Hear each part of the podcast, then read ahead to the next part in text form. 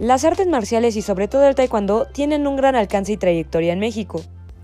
Nuestro objetivo es promover a aquellos profesores, atletas y practicantes que han formado parte importante de este arte marcial en México. Acompáñanos a conocer sus historias. Motívate y atrévete a tener un estilo de vida más saludable que contagie e invite a más gente a sumarse.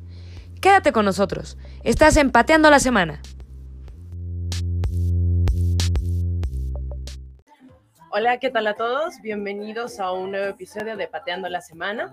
Muchas gracias a todos los que nos acompañan. Estamos transmitiendo en vivo desde Blue Mat Academy. Tenemos a Yuri Pasarán en los controles. Hola, hola. Jessica Goya eh, apoyando para conducir el programa. Para el episodio que tenemos hoy, tenemos a un profesor de una gran trayectoria, muchos años de estar en el medio en el taekwondo.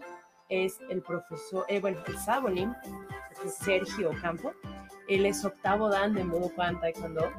Eh, tiene su doyan en León, Guanajuato, en Modo Juan León Centro. Él ha sido varias veces campeón nacional y seleccionado nacional. Eh, también estuvo en 1978 en los premundiales en Seúl, Corea. Y la verdad es que hicimos un resumen muy resumido de su trayectoria. Sin más que decir, eh, tenemos...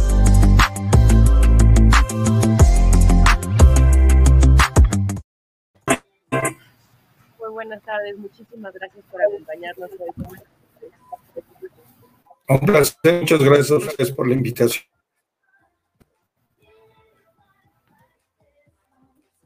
Bueno, bueno, creo que está un poquito lento el internet. ¿Escuchan? Ahí lo empezamos a escuchar. Se nos trabó un poquito la señal.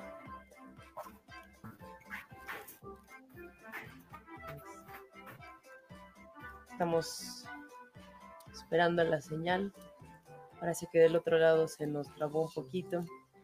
Ya, adelante. Bueno, bueno. Ahí está mejorando. Mejor. Mucho mejor. Ahí está. ¿Qué tal? Buenas tardes. Muchas gracias por la invitación. Ahí está, ahora sí ya lo escuchamos. Muchas gracias, profesor, más bien por haber aceptado a esta entrevista. Em, pues como estábamos comentando en la introducción, pues tiene una trayectoria muy, muy larga y pues hay que empezar por el inicio. Nos gustaría que nos platicara un poco cómo fue su llegada al taekwondo, fue de pequeño, cómo, cómo llegó a conocer este arte marcial que se quedó con usted por muchísimos años, por toda su vida, casi, casi. Fíjate que ah, de niño yo era nadador desde los 7 a los 16 años yo fui nadador. La natación me inculcó ser muy disciplinado, nadábamos todos los días. Y yo soñaba con ser el día de, cuando fuera adulto, entrenador de natación. A los 17 años tuve un accidente en la nariz y el médico me prohibió seguir nadando.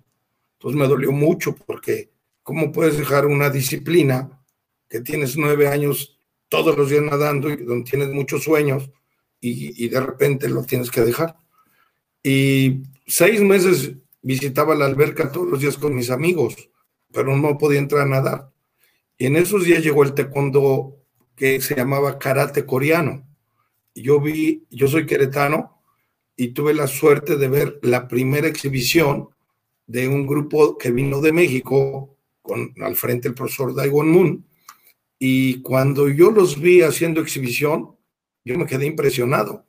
Me impactó ver al profesor de Moon hacer un rompimiento que todavía lo tengo en el recuerdo. Y ese día nació en mí el deseo de yo practicar.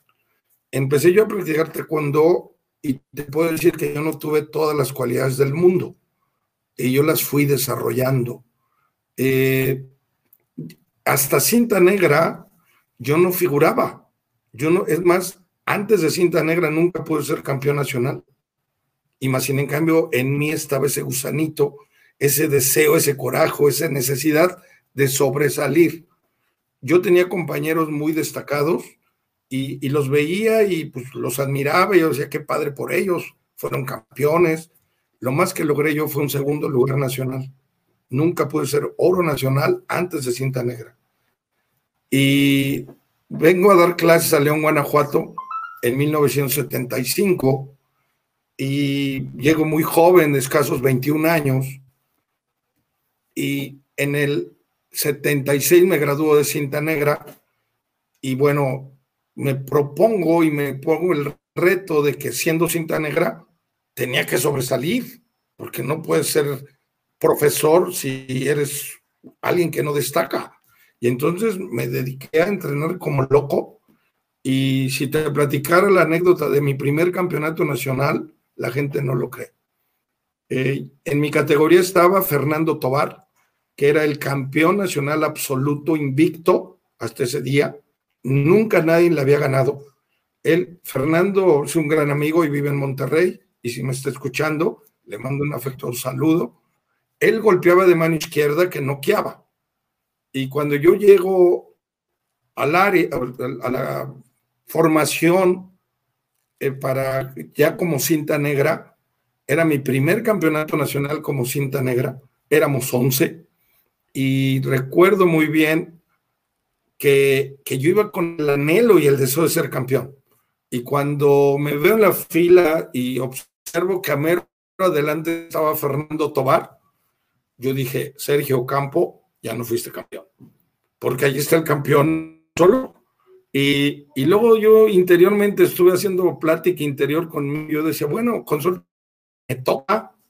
Y yo estoy diciendo que no, pues yo vengo con el deseo de ser campeón. Y resulta que nos hacen una, un sorteo de papelitos a la antigua. Imagínate, esto fue en el 76, con papelitos y los vienen al suelo y cada quien agarra el papelito. A mí me tocó el número dos y a Fernando Tobar le tocó el número uno. O sea que nos enfrentábamos en el primer combate. Yo dije, bueno, la adelantada. Y me estuve mentalizando que yo decía, bueno, él tiene dos pies, dos manos, igual que yo. Él viene a querer ganar igual que yo. Y si me gana, le va a costar mucho, mucho trabajo. Entonces yo voy a dar el todo por el todo. Yo recuerdo que pues yo tenía 22 años, era muy joven. Fernando ya iba de salida y yo era más alto que él, yo estaba muy flaco y muy más alto que Fernando, eh, yo sabía que si le peleaba en corto él me iba a noquear. Y entonces yo peleé como loco, tiré patadas a diestra y siniestra. Fernando venía de la generación, primera generación del taekwondo, que venían del karate, Isaías Dueñas, Fernando etcétera. Esa primera generación venían del karate y eran no tan hábiles en el palo. Y yo, yo ya venía en la esencia del taekwondo puro, pateando mucho. Y, y que pateé más por miedo que por estrategia. Y recuerdo que pateé y pateé y pateé, nunca lo dejé acercarte. No sé si le hice puntos o no puntos, pero yo le pateé por donde cayera. Y, y seguramente por miedo que por estrategia. Y le ganó. Cuando me dan el triunfo y le gano a Fernando, yo dije, si echan, eran. Y de ahí nací como competidor. Lo que hice la con otro gran amigo, Miguel Ángel Galo. No había marcadores como los hay ahora, pero estoy seguro que le hubiera ganado, tal vez le gané un 15-5, 15-3, porque le metí una patiza. Yo estaba crecido, ¿no? Fui campeón nacional. Y, así consecutivamente logré ser tres años consecutivo campeón. Para esto ya Fernando se retira y yo quedo en el lugar y logro quedar en selección nacional en 1978. Fue un viaje a Corea hermoso. Eh, fue difícil porque yo fui el primer provinciano que logra quedar en una selección. Y se complicó porque éramos ocho seleccionados, cuatro de Mudo Kwan Central, no, miento, tres de central, cuatro de satélite, yo de provincia. Entonces no estabas integrado al 100 como compañeros. Estábamos muy bien, entre ellos Reinaldo Salazar, que acaba de fallecer, que fue nuestro capitán, gran, gran hermano, y Jaime de Pablos, Pablo Arismendi, eh, Reinaldo Salazar, Héctor Olivar, Sergio Campo, Manuel Jurado, olímpico, eh, Vicente Foucault y el, no era Esquivel, era eh, Luis Alfredo Cano. Y así, de ahí nació la competencia y bueno, Corea, esa ocasión quedamos en los mejores del mundo, cuarto lugar mundial. Yo, perdí contra China y quedé brillita en medallas. La competencia porque me trabajo y de León hasta México.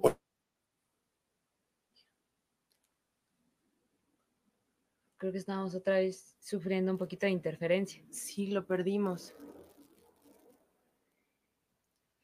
Ah, creo que lo perdimos momentáneamente al profesor. Vamos a ver de restablecer la señal.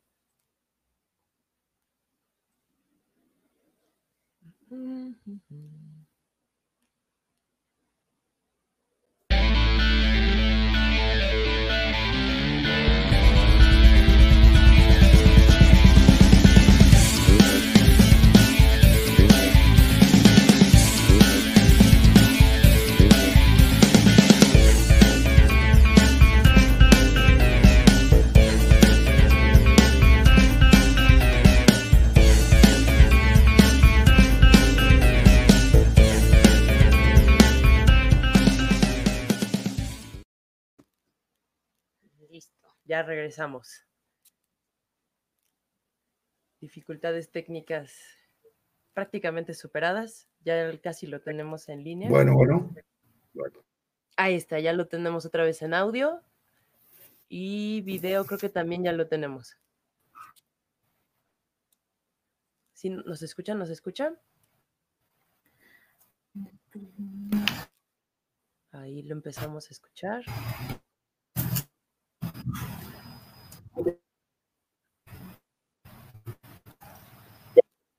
Bueno. Sí. ya las escucho. Eh. Lo escuchamos un poquito sí. cortado. Tantito cortado se escucha. Sí, ella. Una disculpa, sí. Esto del internet a veces hay sus fallas. Sí, a lo mejor si lo pueden apoyar, a lo mejor apagando alguna. Me oyen cortado. O si hay una tele que esté robando tantito el internet. Puede ser el internet. una película. Alguien viendo la misma entrevista.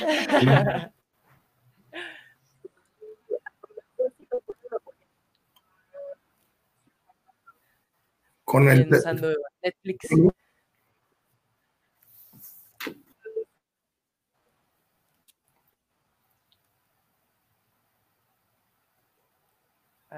Listo. Ah, creo que, creo que alguien acaba de apagar el Netflix en su casa, profesor.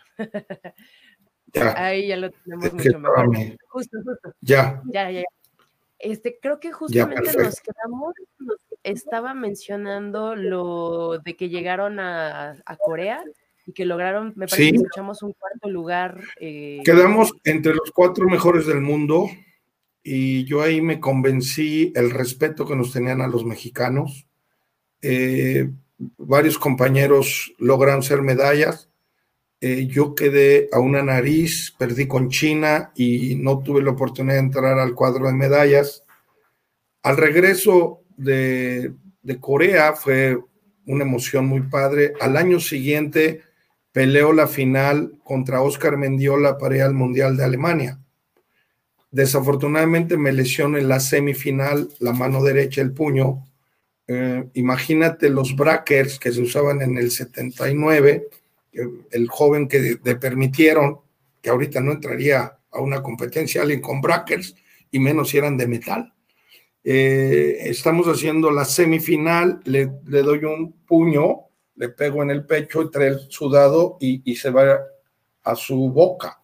Entonces me desgarra el puño y, bueno, me, lesiono, pero gano y paso a la final. Y, y, yo digo, bueno, como quiera la final la hago, pero nos dan la, la, noticia de que no iban a hacer las finales inmediatamente, sino iban a ser el siguiente fin de semana en el canal 13 eh, para que se televisaran por primera vez en televisión. Entonces vengo a León y mi médico me dice, es que usted no puede pelear. ¿Cómo no va a pelear si, si es la final del Mundial de Alemania?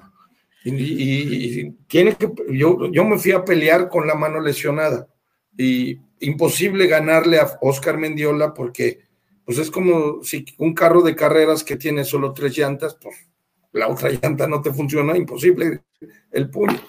Y, me ganó. Cuando, cuando me gana y, él va a Alemania y regresa con el oro mundial, yo tenía mucho coraje interiormente, pero nos enfrentamos en Monterrey a los dos meses en el Auditorio Nuevo León. Eh, el Auditorio Nuevo León lo acaba de inaugurar Nadia Comaneci. Y, Nadia Comaneci eh, vino a hacer inauguración de este magno auditorio en Monterrey. Y el segundo evento magno fue Campeonato Nacional de Mudo Juan. Y me toca la final contra Oscar Mendiola. Yo dije, wow. Es el momento. Aquí te voy a mostrar que el ganador, el que debió haber ido estando completo era yo. No le pude ganar y soy, somos grandes amigos, lo estimo, lo aprecio, pero no le pude ganar por el reglamento que existía en ese tiempo. Se la pasó rehuyendo el combate. Y, es imposible que le ganes a alguien que corre y corre y corre y corre. Lo que yo debía era pararme y hacerlo ridículo, que la gente viera que corría. Pero yo en el afán de querer ganar, lo seguí, lo seguí, no pude ganar. Y me ganó. Pero la prensa de Monterrey lo satanizó muy fuerte porque dice Oscar Mendiola, recién coronado campeón mundial de los welter, título recién obtenido en Stuttgart, Alemania, con apuros venció a Sergio Campo. Mm. Ese, ese derrota o triunfo, ese combate quedó en mi corazón por siempre, porque Oscar Mendiola, siendo campeón mundial, debió de haber venido a México a aplastar a cualquiera, y conmigo no pudo no pudo, eh, debió demostrarlo en Monterrey. Entonces yo dije, yo estoy al nivel de él. Me tuve que retirar muy joven por la cuestión económica, no había apoyo. Y entonces quedó en mí ese vacío, esa necesidad de proyectarme internacionalmente y me proyecté en mis alumnos. Alumnos míos al día de hoy han ganado como 40 medallas en el extranjero, varios en Estados Unidos, en Turquía, en Corea, y, bueno, campeones nacionales he logrado, yo creo, más de 1500 campeones nacionales. Entonces, ese vacío que quedó, trato de llenarlo, que mis alumnos sean ganadores. Ahorita el último ganador absoluto que hay, que me llena de orgullo, se llama Sergio Ángel Ocampo, es mi nieto, eh, acaba de ganar el año pasado oro nacional en la Olimpiada Nacional, por Querétaro ganó, y, bueno, él, él tiene 20 años, fue mi alumnito desde los tres. Yo creo que en su historia de competencia tiene como 100 medallas de oro ganadas, ha hecho más de 20 knockouts y tiene un nivel técnico de excelencia. Entonces, es al día de hoy, de tantos años de historia y eventos y todo, ahorita en este momento mi nieto es creo que mi mejor y última tarjeta de presentación profesor, vaya que sí es un logro aquí. Es la foto que ahorita alcanzamos a encontrar. Ese es Sergio Ángel Ocampo. 20 años. El, ahí está, ganando en Campeche la medalla de oro, medalla de oro nacional por Querétaro. Y desde los tres años lo empecé a desarrollar. Y, desde los... Eh, tuvimos una visita de Corea el equipo de Corea de exhibición eh, hace 10 años cuando la pandemia y el jefe de entrenadores lo vio patear y nos dejó su tarjeta y dijo, cuando él sea adolescente, si él va a Corea, yo lo voy a cuidar y apoyar para proyectarlo. O sea, yo me sentía halagado porque mi nieto tenía en ese momento 9, 10 años y, y ya pateaba con un nivel de excelencia. Entonces, se ha proyectado y, bueno, eh, la manera para que ellos lleguen a ser competidores de elite, de alto nivel, yo creo que es la motivación, el ejemplo. La obligación nunca va a ser buena porque obligarlo no podría. Esto, creo que un atleta tiene que encontrar ese amor, ese gusto, porque requiere mucho sacrificio, mucho esfuerzo, horas y horas de dedicación, de cansancio, de dolor, de, de triunfos, de derrotas, de, fracasos. A veces tú vas con la mejor intención y pierdes y bueno, hay que, mañana hay que empezar de nuevo y aun cuando ganas, mañana hay que empezar de nuevo. cada día es un día nuevo. Sí, justamente quería ir por ahí ya un poquito hacia estos, sí. hacia este momento donde usted dice, ya de cinta negra, voy a hacer algo al respecto. Esa época que dijo que se puso a entrenar como loco, ¿cómo fue? ¿Dónde? O sea, su, su motivación era ser campeón, lograr algo, figurar, pero ¿cómo pasaba ese día a día? ¿Cómo, cómo fue su entrenamiento? ¿Qué, ¿Qué fue lo que hizo para hacer ese brinco tan impresionante que lo catapultó a poder hacer esos logros con, de estos combates que nos comentan? Qué, bonita pregunta y, muy interesante. Mira, yo desayunaba, comía y cenaba pensando voy a ser campeón, porque no, no había logrado nunca ser campeón y tenía que mentalizarme. Iba a correr aquí en León en una subida donde he corrido con mi equipo por toda la vida, es en cerro, y lo único que yo pensaba es voy a ser campeón, voy a ser campeón, voy a ser campeón. Como Rocky. Y todas las mañanas eh, yo no tenía nada que hacer en León, yo estaba soltero en esa época. Y recuerdo que jalaba a mi secretaria y la ponía ella de tener las palchas y yo a patear. Y luego pateaba a espejo y luego pateaba a costal, etcétera, etcétera. O sea, tienes que estar entrenando, entrenando, entrenando para poder sobresalir. Eh, si una persona tiró 100 patadas y otra persona tiró 200, el que tiró 200 va a estar mejor preparado. Si alguien tiró 500 y otro 800, va a estar mejor preparado el de 800. Entonces, la única manera es entrenar, entrenar, entrenar. Y así lo hice. Eh, tenía el tiempo, tenía el deseo y tenía la necesidad y, el hambre. Porque también para poder ser campeón tienes que tener hambre de, de campeón. Si no, no vas a poder lograrlo. Oye, y otro punto que estaba ahorita mencionando, dijo que tal vez usted no era como que no tenía las mejores cualidades para ser campeón, pero dijo, las fui sacando. ¿A qué se refiere con eso? ¿Qué, fue lo que desarrolló que lo llevó también a ese punto? Para poder ganar tienes que tener una calidad técnica. Nadie, ningún deporte puede sobresalir si no hay nivel técnico. Y, y el nivel técnico tiene que ser de excelencia. En el taekwondo tienes que ser, como todos los deportes, perfeccionista y muy exigente contigo mismo. antes de cinta negra, yo no tenía cualidades ni habilidades. Eh, yo, yo era parte de un grupo, en la primera generación de queretanos, y si éramos 24, yo era el número 24. Pero eso nunca me hizo mella, nunca me hizo sentirme menos. Yo los admiraba. Recuerdo que un compañero, Rafael de los Cobos, en cinta azul, fue al Nacional y regresó campeón. Y no, yo creo que esa vez ni el bronce logré y, y él, el campeón y, no entraba al gimnasio y como pavo real y yo lo veía y lo admiré y decía, wow, qué padre, qué orgullo, pero es mi cuate, es mi amigo, pues por lo menos. Y entrenando, entrenando. Entonces, solo entrenando, una de mis patadas perfectas que tuve desarrollada fue la Chiro Chagui eh, tengo una cinta, una foto de cinta blanca que yo levantaba mi pie, exagérale a la altura de la boca. Y yo me sentía realizado. O sea, yo decía, wow, qué padre. No, pero me puse a entrenar, a entrenar, a entrenar. Y no sé si por ahí hay alguna foto donde yo podía levantar mi pie perfectamente en línea recta y bajaba con una potencia impresionante.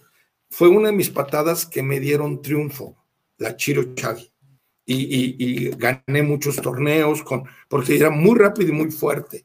Pero ¿cuántas veces la practiqué? No sé, miles de veces. Las patadas saltando las hice miles de veces. O sea, eh, si alguien quiere llegar a ser sobresaliente en, en, el alto nivel, tiene que ser muy perfeccionista y muy exigente consigo mismo. Entonces, digamos que encontró esta patada que le ajustaba y estuvo sobre ella, sobre ella, sobre ella hasta que la perfeccionó. Así fue. Mi patada perfecta era la Chiro Chagui. Es más, Oscar Mendiola en Monterrey sabía que si, por eso él rehuía, porque él sabía que si yo lo encontraba en la distancia, lo iba a noquear. Porque yo tenía ese objetivo. Yo lo quería opacar en Monterrey, demostrar el que debió de haber ido a Alemania era yo, pero también he analizado con suerte si yo voy, otra circunstancia hubiera sido. A veces al que le toca, le toca. A él le tocó ir, él tuvo la suerte que el coreano fue eliminado en su gráfica y, ahí está la Chirochagi, las dos en una frontal y una lateral. Eh, me costó años y años de entrenamiento y ya después cuando la levantaba, la levantaba con una facilidad impresionante. Y, entraban en los combates como no tienes idea. O sea, pero, pero es de estar insistiendo. Yo creo que un atleta, a mi, a mi nieto, yo lo he enseñado que él tiene que ser muy diverso. Tampoco puedes solo pensar en una técnica. Eh, el, el, el combate tiene que ser tan amplio que, igual derecha, igual izquierda, igual arriba, igual abajo, igual giros, igual frente, igual. O sea, tienes que tener esa diversidad. Y creo que él ha caído el 20 perfecto. Él lo, le entiende el combate de manera increíble. excelente. Entonces, pues obviamente toda esta hambre que usted tenía de, de sobresalir la ha pasado a sus, a sus alumnos. ¿Qué es lo que usted, mmm, o, o, por cuál es el camino por el cual les llega a los que les ve esa gana, esa hambre de, de ser competidor? ¿Cómo los va empujando poco a poco? ¿Cuál es su técnica? Mira, eh, el alumno va a tener fortaleza y confianza y seguridad desde la primera clase. Tú no le puedes decir, tú vas a ser un gran competidor, pero yo como maestro, cada clase, desde la primera, su primer clase, lo poco que le enseñe, se lo tengo que enseñar excelentemente bien. Y la segunda igual y la tercera igual, para que cuando él vaya en la clase 100, todo lo que yo le enseñado sea excelente. Yo tengo 35 años viajando de sinodal por todo el país. Soy uno de los sinodales más estrictos, más exigentes. Yuri lo sabe. Soy, tengo un ojo clínico a las formas impresionante, pero eh, tengo compañeros que, que, ojalá no se ofendan muchos, pero ojalá les caiga el 20, que ellos piensan, mira, puede llegar a, verdecito regular, a azulito regular, a marrón regular. Cuando llega a negra lo voy a pulir. Qué gran error. Qué gran error. Porque no puedes llegar a la excelencia hacer un cambio tan drástico. Yo como maestro, desde primer clase, tengo que enseñar la excelencia a él. Con suerte ese alumno va a durar un mes y se va. Con suerte va a durar 10 años.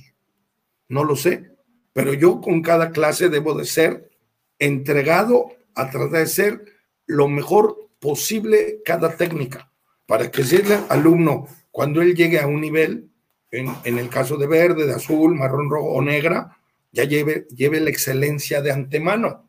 Y entonces el triunfo va a ser fácil. ¿Por qué? Porque ya lo he trabajado cuidando detalles. Sí, claro. entonces también, bueno, o sea, se ha especializado en combate, pero entonces, por lo que lo escucho, también, o sea, pone un especial énfasis en las formas también, porque bien es cierto, a veces, pues uno tiende a especializarse y deja de lado otra parte, pero pues las formas es la pues desgraciadamente creo que sí es la, el fundamento. Si no sabes las formas, no puedes pasar a combate porque no has mentalizado, mecanizado los movimientos que vas a usar. Mira, el, el, el, el taekwondo es un equilibrio. Son dos cosas, combate y formas. A mis alumnos yo les digo, si tú solo ganas oro en combate y no ganas nada en formas, entonces eres medio campeón. Si ganas solo oro en formas y nada en combate, sigues siendo medio campeón. ¿Quieres ser campeón? Gana oro y oro. Si no, no eres campeón. Yo fui al abierto de los Estados Unidos en el 2003. Eh, eh, tenía 49 años.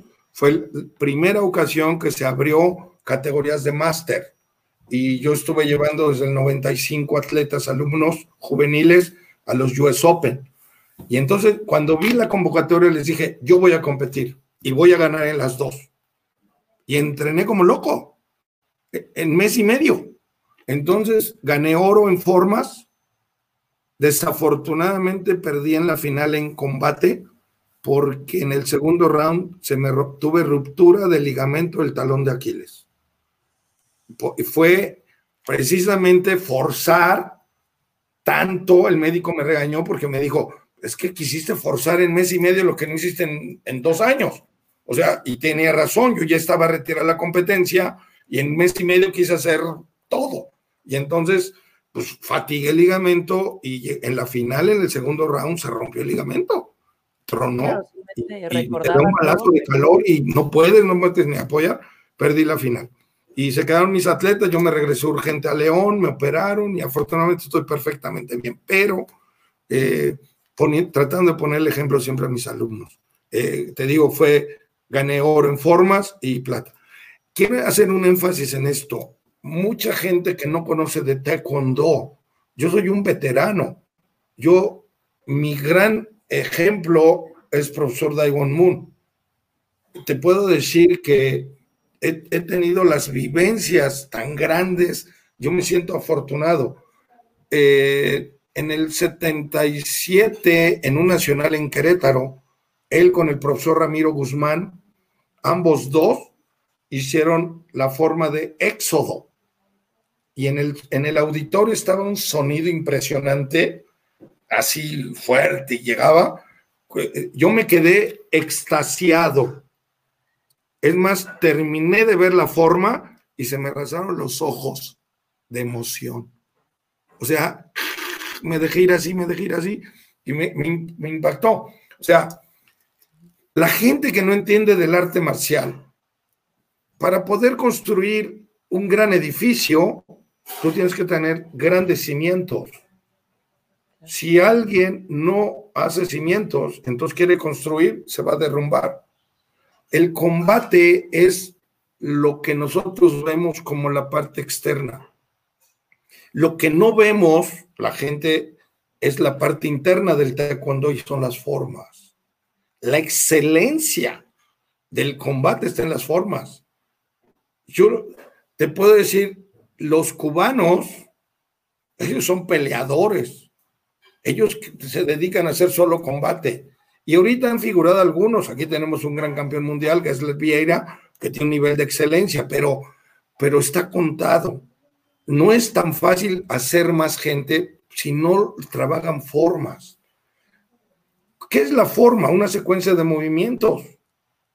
Pero si no eres capaz de dominar tu propio cuerpo, un movimiento que debe ser perfecto, preciso, con ritmo, con expresión, pues no eres capaz menos de, dominar a un extraño. Entonces, el, primer paso en la vida es dominarte a ti mismo. Cuando tú puedes dominarte a ti mismo, entonces tienes posibilidad de dominar a otro.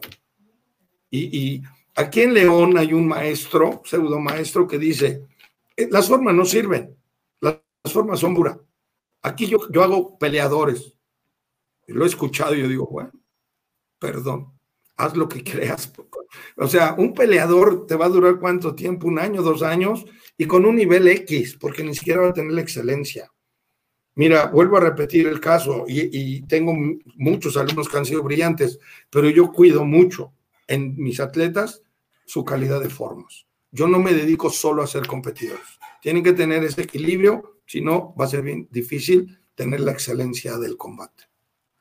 Sí, claro. De hecho, ese tema lo tocamos hace poquito justamente de que las formas también son parte de la marcialidad, o sea, del arte marcial. Y si un competidor no tiene esa parte de la marcialidad, también es medio competidor, porque pasan los accidentes que de hecho pasamos una breve porción de una pelea donde el competidor de plano se fue sobre el árbitro y eso en taekwondo, bueno, Muay Kwan este marcial, pero ni en sueños, ni a lo más uno volteaba a ver al árbitro con cara de ¿qué le pasa? y ya te estaba. Totalmente. Yo en Monterrey, cuando, tuve la vivencia contra Oscar Mendiola, acepté y reconocí que me ganó. Yo dije, no le pude ganar. Obviamente le tienen que dar el triunfo a alguien. Y se lo tienen que dar a él porque él acaba de ser campeón mundial. Yo pude haber hecho todo un escándalo, ruido, grito, no acepté y lo entendí. No le pude ganar, no me pudo ganar, a alguien le tienen que dar el triunfo, se lo dieron a él. Entonces, también el taekwondo nos tiene que enseñar muchos valores, respeto, disciplina, y si no los hay, entonces solo estás haciendo peleadores de la calle, ¿no? Tienes que hacer competidores de calidad, y hacer un competidor de calidad implica no solo que patee bonito, que tenga una estrategia, que tenga un estilo, sino que también tenga mucha mentalidad, que, que aprenda a tener control en sí mismo, porque va, a encontrar muchas situaciones difíciles en la vida, incluso dentro de la competencia. Sí, pues sí, por claro. Oiga, profesor, y un poquito antes de que se me vaya ese tema, quería preguntarle de estos momentos que nos comentó que fue a estas eh, competencias internacionales, tiene una, digamos, tres cosas que usted pudiera destacar o como tanto como una excelente vivencia como algo que le haya pasado horrible y que dijera, no, espero que nunca a nadie le pase esto? Bueno, tengo muchas vivencias, buenas, malas, regulares de, eh, de los US Open. Eh, imagínate eh, viajar, entrenar previo al, al US Open y la pura inscripción vale 100 dólares. Si tú llegas y no das el peso, pues quedas fuera. Entonces, avión, hoteles, entrenamiento, etcétera, etcétera. un, un, atleta que, que él, desafortunadamente ya falleció, él, cuando se graduó de cinta negra, este, el primero llegó y me dijo, eh, ya me gradué de cinta negra y mis papás me dieron un año de descanso. Entonces me le quedé viendo y le dije, ¿un año de descanso? Está bien. Cuando regreses empiezas de cinta blanca. Y te lo dije tan en serio que se fue y regresó a la siguiente clase y me dijo, ¿qué cree? Sí, voy a seguir. Qué bueno, felicidades. Después, este atleta eh, tuvo la oportunidad de ser medalla de plata y medalla, no, ganó dos bronces en US Open pero uno de esos eh, tuvimos una vivencia donde eh, viajamos hasta Colorado Spring y tuvimos una escala en Houston como de cuatro horas. Entonces yo le dije, nadie come nada porque hay que llegar al pesaje. Y iba viajando su mami, la mamá de este niño, de este joven, y le compró un sandwichito y un juguito y, yo le dije, no debe, no le pasa nada, profesor. Bueno, llegamos a Colorado Spring, todos dieron el peso, menos él. Él traía tres kilos arriba. No puede ser. No, pues la mamá le dio más que el sándwich, ¿eh? unas galletas y otra cosa. No, un sándwich de un jugote, tres kilos. Entonces lo, lo, puse a correr, lo puse a sudar, lo puse y bajó dos kilos pero un kilo no podía ya. Faltaban 10 minutos para que se cerrara el pesaje.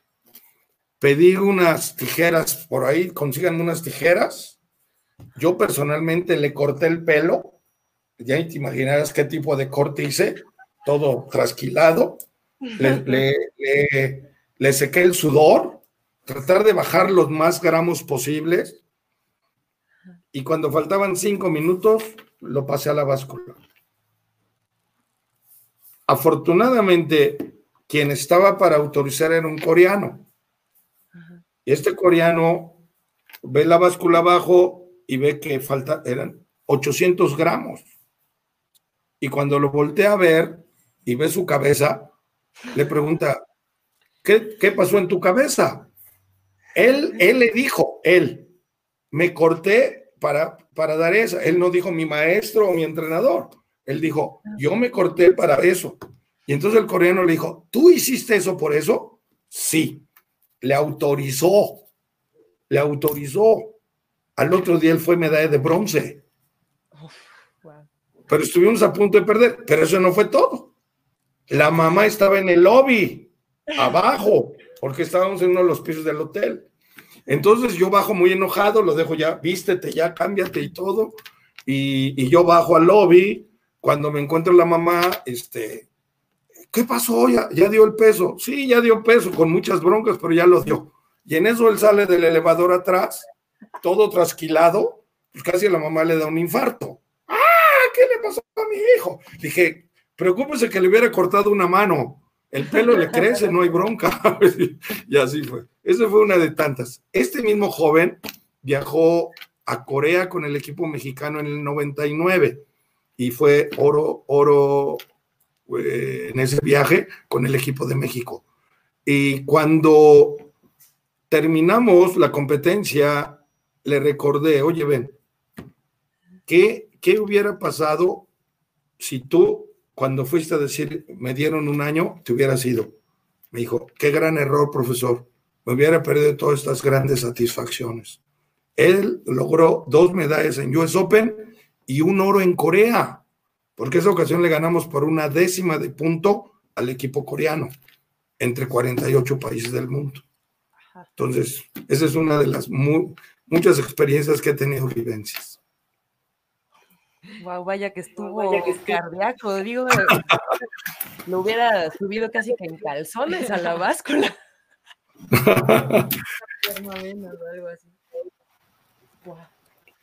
Cuando yo era, bueno, cuando yo era competidor y precisamente para ganar, para ir a Corea en 78, eh, todo el Juan de la Barrera estaba lleno.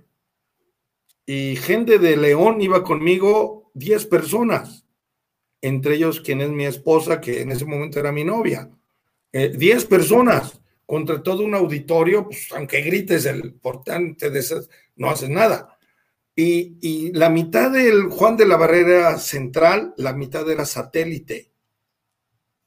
Y entonces eh, me toca la semifinal contra Guillermo Aragonés, que le decían el Willy, era muy buen atleta, pero yo lo analicé, él era más flaco y más alto que yo, y yo dije, los trancazos le entran más sabroso y lo voy a doblar.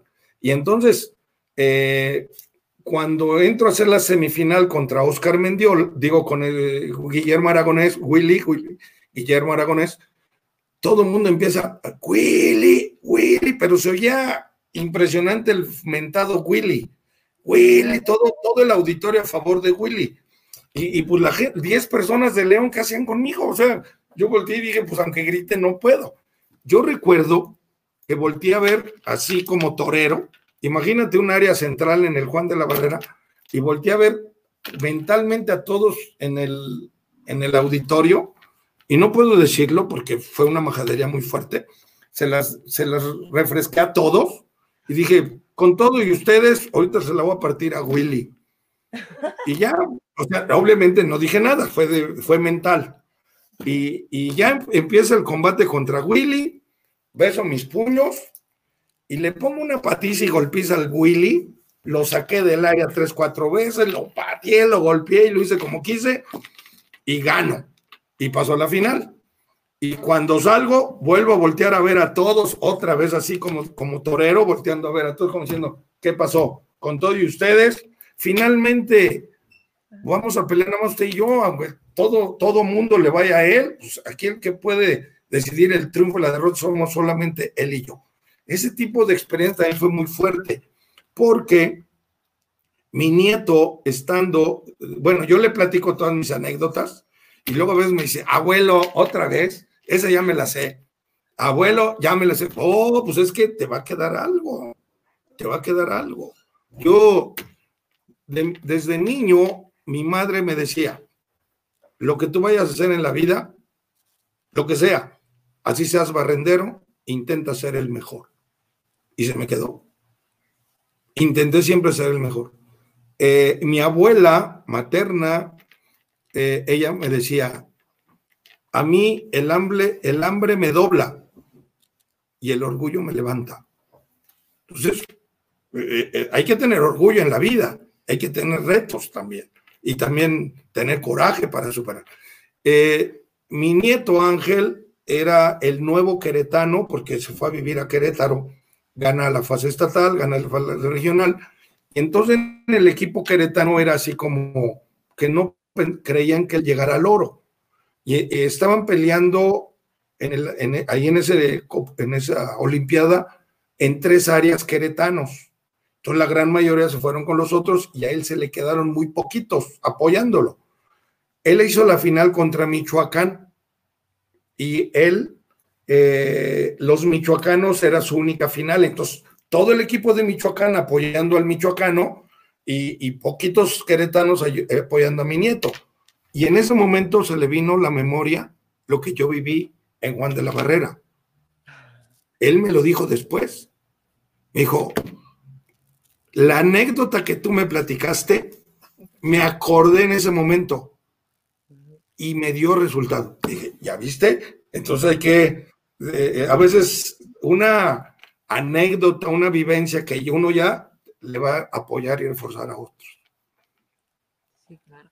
Profesor, es que es muy sorprendente todo su mentalidad. O sea, mucho vemos esa estrategia, pero también mucho es mentalidad. Eso de justo, o sea, a veces creo que las porras en cualquier deporte, en cualquier disciplina, siempre como que te bajonea, por así decirlo, o estás peleando también contra pues esa parte. Van calando. Exactamente.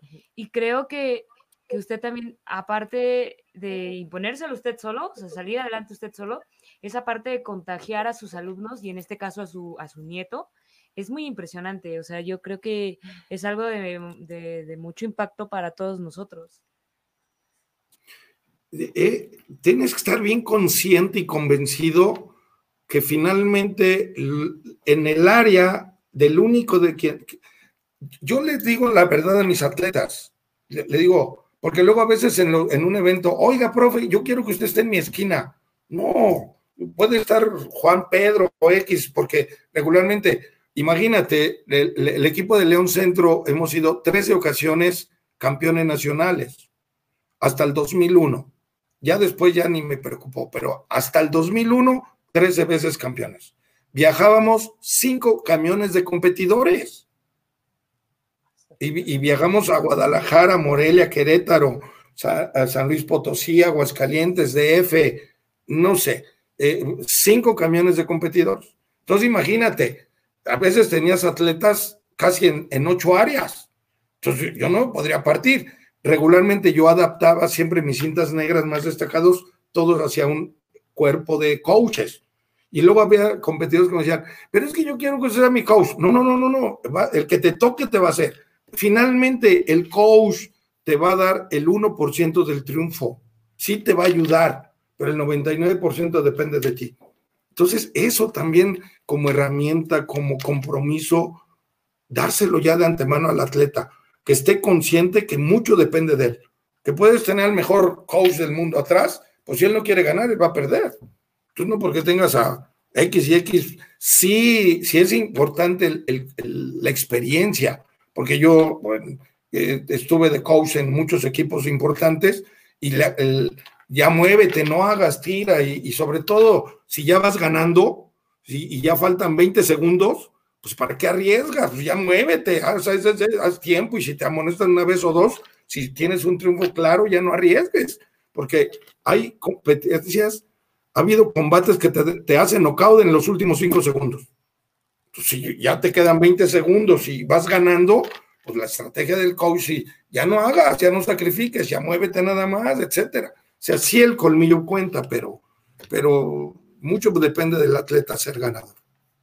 Sí, claro, porque ya tiene que venir listo con su juego, listo para hacer lo que él viene a hacer, porque nos ha pasado que, por ejemplo, de repente llegas a coachar a un chico que no lo has visto en el día a día, no sabes qué técnicas trae y tú le dices, no, haz esto y esto, y el chiquillo ni siquiera le pasa por aquí, no es su combinación y ya le fregaste la competencia. Y si lo hubieras dejado solito, casi casi que sale mejor estarle adelante el solo, no nada más que le echaras porras, agua y, y vámonos, ¿no? Y a contarle bien los puntos. El, el, triunfo, o gran parte del triunfo, está en el entrenamiento en clase. Claro. La efectividad de entrenamiento, técnicas efectivas. Si no tienes una calidad de entrenamiento previo, si llegas a la competencia a perder. Puedes perder, pero, pero la derrota puede ser más difícil para el otro. Pero eh, la, fortaleza es el entrenamiento previo, en, técnica, en rapidez, en fuerza, en velocidad, en idea, etcétera, etcétera. Tiene que ser un entrenamiento previo muy, muy bien desarrollado. Profesor, esta pregunta a mí me, me surge porque he visto que se tiene como tanto alumnos grandes, o sea, juveniles y adultos, como muchos alumnos pequeños, o sea, niños, por así decirlo. Y lo que yo he visto es que yo soy de, o sea, yo empecé a practicar de niña, entonces yo recuerdo que mi clase de niña era muy parecida a la clase que llevo ahora de adulto, ¿no? Y lo que he notado es que ahorita las estrategias para dar clase se han ido mucho hacia, no sé, no lo veo como un juego, pero no lo veo como una clase de taekwondo como en serio. No sé cómo usted lo puede como mediar, porque yo veo que usted tiene muchísimos alumnos, entonces no sé cuál ha sido su estrategia. Tengo, ahorita hay un niño que se acaba de ir a Canadá, se llama Adrián Navarro Romo. Su hermano acaba de regresar de, también de Canadá y ahora ya se va a vivir a Francia. Pero estos dos hermanos empezaron conmigo de los tres años. Oscar era un atleta que yo creo ha ganado ahorita acaba de hacer grado de tercero Dan, rivalidad de tercero punto, tercero Dan, tiene 16 años, pero fue mi alumnito desde los tres. Yo creo que tiene 80 medallas de oro ganadas en combate sin ninguna bronca. Y Adrián Navarro, su hermanito, que ahorita se acaba de ir a Canadá, eh, este cuate se daba el lujo de ganar hasta 30-0 a atletas. Entonces, eh, es, eh, yo trabajo con ellos desde tres años, pero yo enseño taekwondo desde los tres años. Básicamente, así sea poquito, pero lo, vuelvo a insistir, muy bien. O sea, hay una técnica que casi nunca se va a emplear en combate, Yuri eh, lo, lo, sabe, que es la apchari. Y, y Abchagui, por mis años de experiencia, es la base de todas y todas las patadas. Una persona que no sabe hacer Abchagui no, no va a poder hacer perfecta ninguna de todas las demás. Las van a poder hacer más o menos. La excelencia de todo el pateo está en la Abchagui. Y como no se emplea, muchos pseudo profesores o profes que existen, pues no le dan importancia.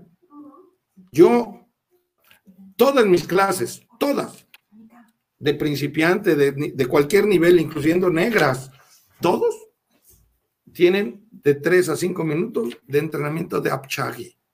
Aún en cinta negra, segundos, terceros, cuartos danes. Siguen haciendo Apchagi. Esa es la clave, esa es la, la llave de la excelencia.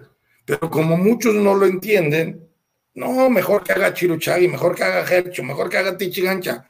Sí, pero si no hace bien perfectamente Apchagi, no va a poder ser todas las demás. Y yo trabajo con ellos desde tres años, cuidando pasito a pasito. Así avancemos milímetros de aprendizaje, pero bien. Poquito, poquito. En un mes, en tres, en seis se va a ver la diferencia. Pero yo no me gusta mucho ese juego de pequeños tigres que brinca la tablita y yo ya la brinqué y tira el globito y eso. A mí se me hace perder el tiempo.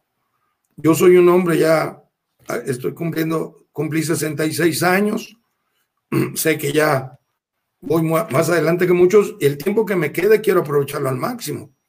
Yo me sentiría absurdo dando una clase de brinquitos a niños, sentiría que pierdo el tiempo. Yo enseño taekwondo desde la primera clase hasta siempre. pues sí, es un enfoque muy interesante porque, digo, de todos modos hay que enseñar agilidad, etcétera, pero esto que está comentando de, por mínimo que sea un pequeñín, como dice, de tres años, pero si va a aprender baja, que aprenda la baja a que salga excelente. Bien, sí. Pues sobre todo el pateo sobre todo el pateo. Tengo niños de cuatro años, cinco años que ya dominan, sobre todo Apchagi y Tolechagi perfectamente bien. Entonces ya de ahí la continuidad va a ser fácil, fácil. Sí, pues sí, es, un punto a, anotar y este, a, intentar seguir sus, sus consejos. A mí algo también que me interesa mucho es que, por ejemplo, yo recuerdo que cuando entrabas a clase, te trataban como un adulto, es un adulto pero pequeño, ¿no? Mini adulto te decían. Y entonces era como muy normal para nosotros que si te la ganabas, te ganabas el regaño o te ganabas la famosa pasada, que era que te daban con el palchayo, con la cinta, etcétera, etcétera, que ya eran medidas creo que más drásticas, pero existían. Y ahorita creo que estamos en una generación en la que todo, todo les duele y todo casi, casi derechos humanos. ¿Cómo ve esa situación, profesor? Mira, eh, cumplí en abril 45 años de dar clase en León. He tenido oportunidad de varias generaciones. Ahorita estoy dando clases a hijos de muchos de mis cintas negras. Y algunas veces cuando van a mi clase con los niños, me dice, oiga, usted totalmente diferente. Exígale como me exigía, castíguelo como me castigaba, eh, pídale. Mira, las generaciones han cambiado y también es un enfoque que uno tiene que entenderlo y ponernos en la actualidad. Yo doy di 23 años en el colegio Miraflores ya dejé a mi hijo, pero el Colegio Miraflores para mí fue una universidad. Yo solo daba clase a niños de 3 a 6 años y ahí llevábamos el, proyecto de pequeños tigres, pero no como lo, lo de los brinquitos. Enseñábamos taekwondo, pero con un ritmo más pauseado. Pero imagínate un grupo de pequeños tigres, de, de niños de 3 a 6 años, 30 niños en un grupo. Es una bomba. Son una bomba. Entonces tienes que saber cómo llegar a ellos, cómo motivarlos, cómo enamorarlos, cómo conquistarlos, etcétera, etcétera. Y yo creo que el, el, el momento, mucho de esta generación, sin querer los adultos, yo soy abuelo, soy padre, a mí me tocó en Querétaro, yo me iba a la escuela solo, íbamos con, a ver a la abuela, a los primos, a los tíos, a los cuates, andabas. No había los miedos que hay el día de hoy. Hoy en día, estas generaciones, yo quiero, yo, mi, mi nieta, que es tercero Dan y acaba de hacer, acaba de cumplir 17 años, está en la preparatoria, vive conmigo, pero pues mi hijo me hace caballería porque dice que se vaya sola. No, no, yo la llevo. Me levanto a las 6:30 de la mañana porque entra al 10 para las 7, eh, llegamos puntual a dejarla, y, y etcétera, etcétera. ¿Qué es lo que pasa? Estas generaciones hoy en día viven muchos miedos, mucha inseguridad, mucho temor, lógico. Y, y los adultos sin, sin querer les hemos dado una sobreprotección lógica y necesaria, porque el medio ambiente está tan hostil, eh, robos, secuestros, etcétera, etcétera, que entonces no, esta generación no ha aflorado su carácter, su temperamento de manera natural. Pero nosotros los maestros de taekwondo tenemos que tener el tacto de poco a poquito irlos metiendo a este ritmo. Yo, por ejemplo, juego entre comillas con los chiquitos de 3 a 5 años, bromeo, platico, es más, toda mi clase la trabajo en rodillas para que yo pueda estar en el nivel de ellos. Yo, mido uno, 1,78 y así de alto, y el niño pues se opaca y se va a sentir menos. Toda mi clase con los chiquitos yo trabajo de rodillas. Todo. Termino así como, como si hubiera ido de penitencia, pero pues es parte de mi trabajo. Pero tengo que entender estos niños eh, porque sin querer ellos no tienen temperamento, no tienen el carácter que teníamos otras generaciones. Pero, por ejemplo, yo los voy cambiando de clase y conforme va cambiando la clase, voy cambiando mi manera de dar la clase. O sea, en la clase de avanzado yo soy el mismo de toda la vida, más no con los chiquitos. Entonces, ese es el tacto o el colmillo, la experiencia que debes ir teniendo actualizándote como maestro.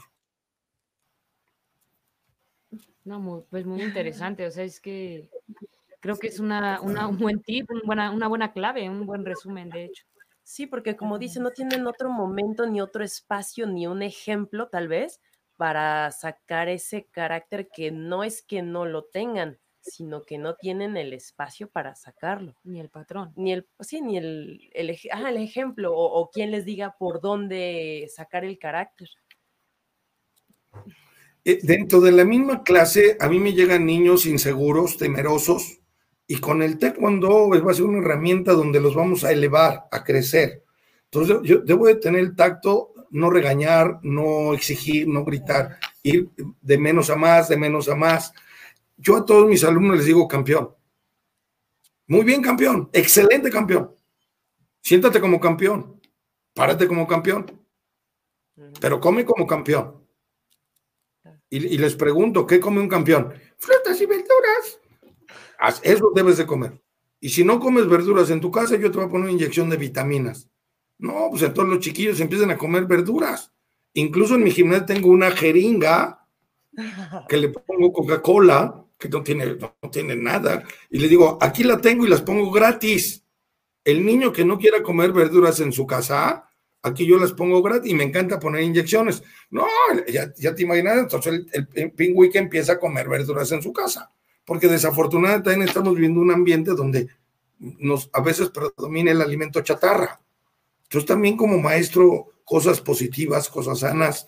Finalizo yo siempre mi clase con algo tan simple y tan valioso. Esto, hará unos 15 años vino la maestra, la directora principal de los colegios Miraflores. Ella vive en España. Y a todos los módulos, a todas las secciones, y ese día yo le presenté en el auditorio 70 pequeños tigres eh, haciendo exhibición. Eh, todo el movimiento, todo el todo, todo. La monja los vio, los vio, los vio. Terminé todo y les dije, sentados como campeón, todos sentados.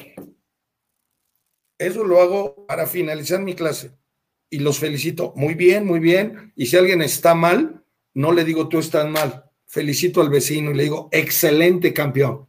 Y entonces el, vecino que está mal, en automático se corrige. O sea, no acentuarle los errores, hay que acentuar lo, positivo. Y desde ahí, ya, ya que veo que, que se sentó correcto, dije, ya gané ya lo, lo obligué, lo impulsé a que se sentara como campeón sin exigírselo, sin regañarlo, sin que se sintiera mal. Pero eso no es todo. Al final, todos de pie.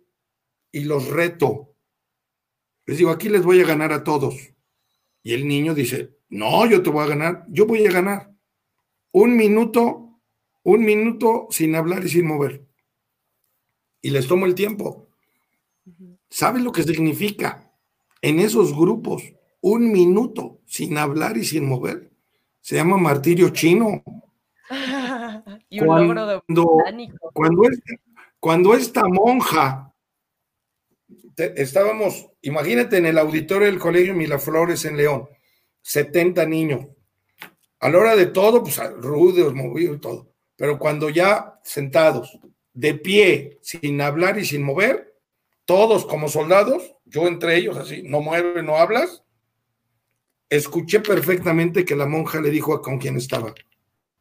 Eso es control. Fue todo lo que dijo. Pero eso para mí fue un halago. Eso es control. Todo el grupo lo tenía perfectamente controlado. Y ese entrenamiento son tips y es, pero te lo da la experiencia de vida. No, claro, pero es que ese control, como dice, pero es totalmente ganado, no es a base de miedo, ni a base de regaños, a base de... Ni obligado, lo motivas. obligado. Fue totalmente eh, bien fundado. A mí me llama mucho la atención porque justo lo que acaba de resumir el profesor eh, eh, es, bueno, es, es, es algo que un, un, doctor que se llama doctor Iván Joseph que es famoso por tener pláticas en TED Talk y obviamente hacer investigaciones, utiliza ese tipo de, de, estrategias exactamente. O sea, me gustaba, me mm, quise hacer este paréntesis, perdón, porque justo hay referencias, o sea, hay gente que se dedica a esta parte de cómo tienes que tú trabajar para que otra persona logre N, objetivo, pero sin agredirla, motivándola y generándole esta parte de un carácter que supera adversidades. Perdón. Así es. Mira, yo en León eh, sé que al principio fui, era durísimo, exigentísimo. Eh, ¿Qué te gusta? Yo creo que tengo la suerte de, que le he dado clase a más de 20 mil alumnos en León, Guanajuato. Aquí me conocen todos, hasta los perros. ¿Por qué? Porque también tengo un criadero de perros, creo pastores alemán y Rottweiler. No, tengo mucha gente que me conoce. Donde yo vaya, siempre hay alguien. Mis hijos nunca quieren salir conmigo a un centro comercial porque dicen, no, tú te tardas un montón. Pues es que saludas a medio mundo, pues no puedes pasar así como político nada más saludando. Le dedicas uno, dos, tres minutos a alguien cuando te lo encuentras. Hola, ¿cómo estás? ¿Qué has hecho? Y es cortesía, es educación. Y, y mis hijos, no, es que tú te tardas. Bueno, entonces no vayan conmigo, yo voy solo. Y yo tuve la época de oro del taekwondo, imagínate, en un día llegamos a hacer de León Centro examen 800 alumnos. Imagínate los que teníamos en clase activa. Por eso me daba el lujo de llevar cinco camiones de competidores. Pero mis primeros cinco años como maestro, yo era exigentísimo, exagerado. Y es más, yo creo que hasta el año 2000 lo fui pero eran generaciones que aguantaban. Eh, imagina los primeros cinco años, yo como maestro en León, todos los exámenes, quien vino de Sinodal era el profesor Daiwan Moon. Imagínate. Eh, llegaba y me, me, ponía una regañiza y me decía, todo eso estuvo mal.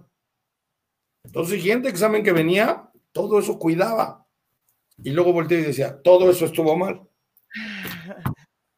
Y, cuidaba otra vez y ahora trabajaba esto y esto. ahora decía, esto estuvo mal. Así cuatro o cinco años. Yo llegué a pensar, bueno, la tre contra mí, no le, caigo mal, ¿qué onda? Cinco años no le daba gusto. Hasta que entendí, comprendí que el profesor es una persona que te exige, te exige, te exige. Y entendí, y con, después de muchos años, se lo agradezco infinitamente hasta el día de hoy, porque estoy convencido que uno debe ser capaz de exigirle a quien cree que es capaz de dar más. ¿Para qué demonios le exiges a alguien que, le gusta ser mediocre o regular? Pues sí, o, ya no da más, no da más, pues ya, ahí vete ahí, ahí siendo mediocre o regular, ¿no? Y entonces, eh, Fíjate que recuerdo ahorita y quiero compartirlo. La primera asistencia a un campeonato nacional como León, eh, viajé con, eh, quedamos, eran 20 equipos los que participaron y quedamos en el número 10. Entonces, cuando regresamos del Nacional, yo venía feliz, porque yo dije, ay, qué padre, número 10. Pero después después aterricé y dije, a ver, no, no fuimos de los más malos, pero tampoco de los más buenos. El 10, entre 20 estás a la mitad. Y la mitad significa mediocre. Y la mediocridad pues no va conmigo. Entonces yo me puse el reto de trabajar hasta que lograra ser a León campeón nacional. Y tardé 10 años. ¿Sabes lo que significaba en esa época donde eh, Mudo Juan era la grandeza? No había ninguna otra organización. Teníamos a un Isaías Dueñas, a un Ernesto Morán, a un Ramiro Guzmán, teníamos los grandes maestros arriba de mi generación eh, y, sus equipos. Y yo tardé 10 años para que León fuera campeón nacional. Trabajando como loco. 10 años. Y el día que logramos ser campeón nacional, y regresé al otro día a León, dije, bueno, ya logramos ser campeón. ¿Y ahora qué? Pues ahora es continuar. Ponerse que es la bronca. Y así fue. Fuimos del 86 al 2001, 13 veces campeones nacionales. Entonces, sí, no es fácil, pero tampoco imposible, cuando uno se lo, se lo propone. los, los retos, las metas, tienen que ser siempre grandes, porque si no, no vas a vivir más que en la mediocridad. Vida tenemos una y hay que intentar ser siempre el mejor. Eh, veníamos de Morelia, acabamos de ser segunda vez campeón en Morelia, Michoacán. Cinco camiones de competidores, campeones, la, la, la. Hay un tramo entre Morelia y León que se llama eh, la laguna de Cuitzeo y pasas un, así, un, con un puente enorme y todo. Y venían los camiones, pero yo en mi carro traía cinco cintas negras. No me creas. Eh, eh, recuerdo muy bien, veníamos cruzando el, lago de Cuitzeo y yo ya venía haciendo planes para ganar el campeonato nacional del siguiente año, que era en Guadalajara el maestro en Guadalajara era Ramiro Guzmán. Ramiro Guzmán, no sé si lo conocen, pero fue la Nadia Comaneci del Taekwondo. Era el dedo chiquito del profesor Daegon Moon. Una eminencia en Taekwondo. Yo, lo, yo siempre lo visualicé como un modelo a seguir. Él, él hace, hasta el día de hoy, yo creo que es el, el tipo que en México hace las formas más perfectas.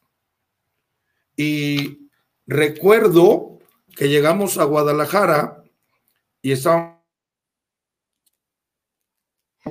y todo el equipo se fue, cenó y se fue a dormir.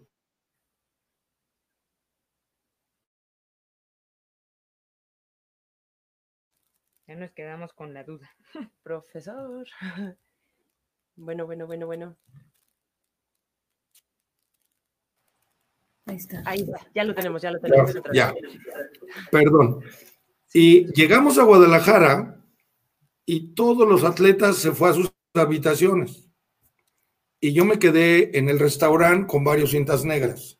Y vemos en el noticiero local al, profesor Ramiro Guzmán diciendo, ah, mañana es el campeonato nacional, eh, vienen, ahí está el profesor Isaías Dueñas, el profesor Ramiro, sin una forma. Yo creo que fueron ejemplos a seguir yo para ellos me motivaron mucho para yo aspirar a crecer.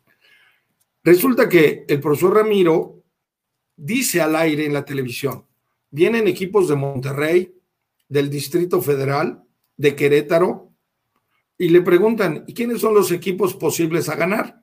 Cuando que León ya era dos veces campeón nacional. Habíamos ganado en Querétaro y habíamos ganado en Morelia. Entonces no puedes menospreciar al equipo campeón en ningún deporte. Y, él dijo, pues puede ganar Nuevo León, Distrito Federal, Querétaro, tal vez León. Ese tal vez León. No, no, no. Fue la ofensa. No, no me creas.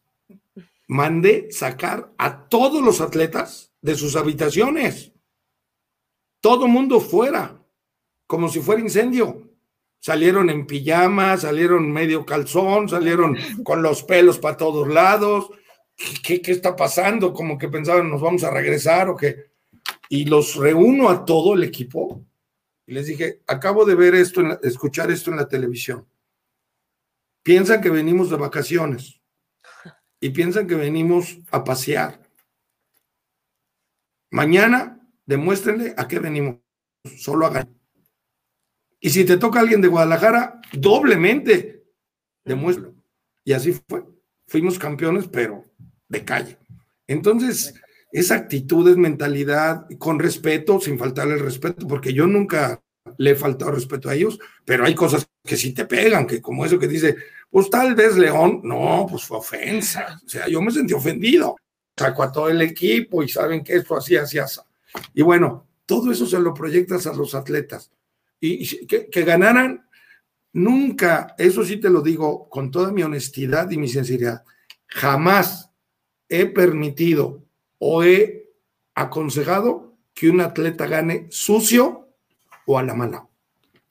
Nunca. Eso yo prefiero que pierda con dignidad y con orgullo que de manera sucia. Porque un triunfo mal habido ni te sabe. Preferible una derrota honrada, una, una derrota bien perdido, pero te preparas y lo vas a lograr. Nunca jamás sea mal aconsejado un atleta que diga, tú gánale haciendo sucio y malague. No, en eso jamás. Yo nunca he permitido, es más, si un atleta mío intentar hacer cosas sucias, yo soy el primero en llamar la atención. Me gusta ganar con calidad técnica, con limpieza.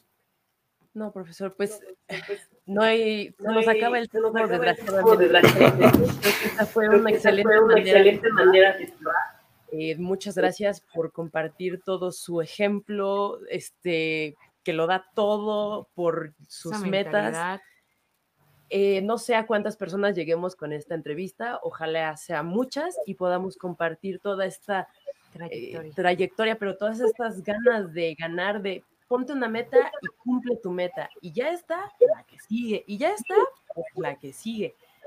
Ojalá logremos influenciar a más gente y también gracias por todos sus tips. Vamos a ver de aplicarlos poco a poco. Un placer, un gusto. Eh, si gustan, hago una grabación de enanitos, de puro pequeñitos, y lo en otra entrevista en un mes, dos meses, lea que ustedes quieran, la tengo y la compartimos de cómo trabajo con pequeñitos. Puedo 20 minutos, media hora, para que vean cómo se trabaja y los vean trabajando y digan, parecen de pilas enanitos con pilas. Sí, sería interesante para ver este em, regreso a cómo pueden ser las clases que no necesariamente tienen que ser tan, bueno, perder esa componente del taekwondo, sino ver cómo reintegrarla, digo, poco a poco, pero ver de, de reintegrarla, profesor. Le agradeceríamos mucho ese, si nos lo comparte, nos ponemos de acuerdo voy a hacer la grabación en la siguiente clase, no necesito preparar, es grabar una clase todas las trabajo igual, no tengo gran diferencia. Y yo he dado entrevistas eh, de televisión en vivo, hemos salido en desfiles de 20 de noviembre, con, hasta con 200 alumnos, nunca practicamos. Todo lo hacíamos así. Cuando íbamos a la televisión, en lo que íbamos en camino, tú haces esto, haces esto. Si ya lo saben hacer, no tiene bronca. No, que hay que ensayar. ¿Para qué ensayas? Pues ya lo sabes hacer. ¿Cuál es el problema?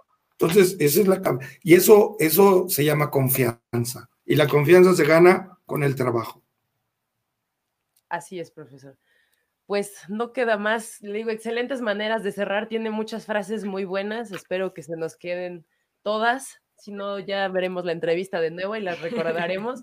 De verdad, muchísimas gracias por su tiempo, por haber aceptado esta entrevista. Un pues placer.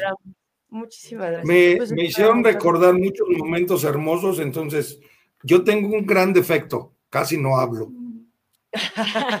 no, no, Esperamos volver a platicar con usted pronto. El, día que ustedes gusten, estoy a sus órdenes, con todo gusto. Y voy a tener la grabación, eh, se las mando, la tengan ahí ustedes en el WhatsApp. Y el día que volvamos a hablar, vemos cómo, cómo el trabajo y todo y les paso tip con todo el gusto. Pues es algo, no, es descubrir el hilo negro, simplemente es un estilo, un sistema, una manera de hacer las cosas y que lo he hecho por años y que me ha dado resultado. Pues sí, profesor, y también mantendremos su, su legado también. No, muchas gracias. Un placer, muchas agradecido. Muchísimas gracias por haber estado con nosotros. Cuídese mucho, por favor, y esperamos verlo pronto. Gracias, un saludo, te cuídense mucho. Hasta luego. Muchas gracias a todos los que nos acompañaron hoy. Hasta luego.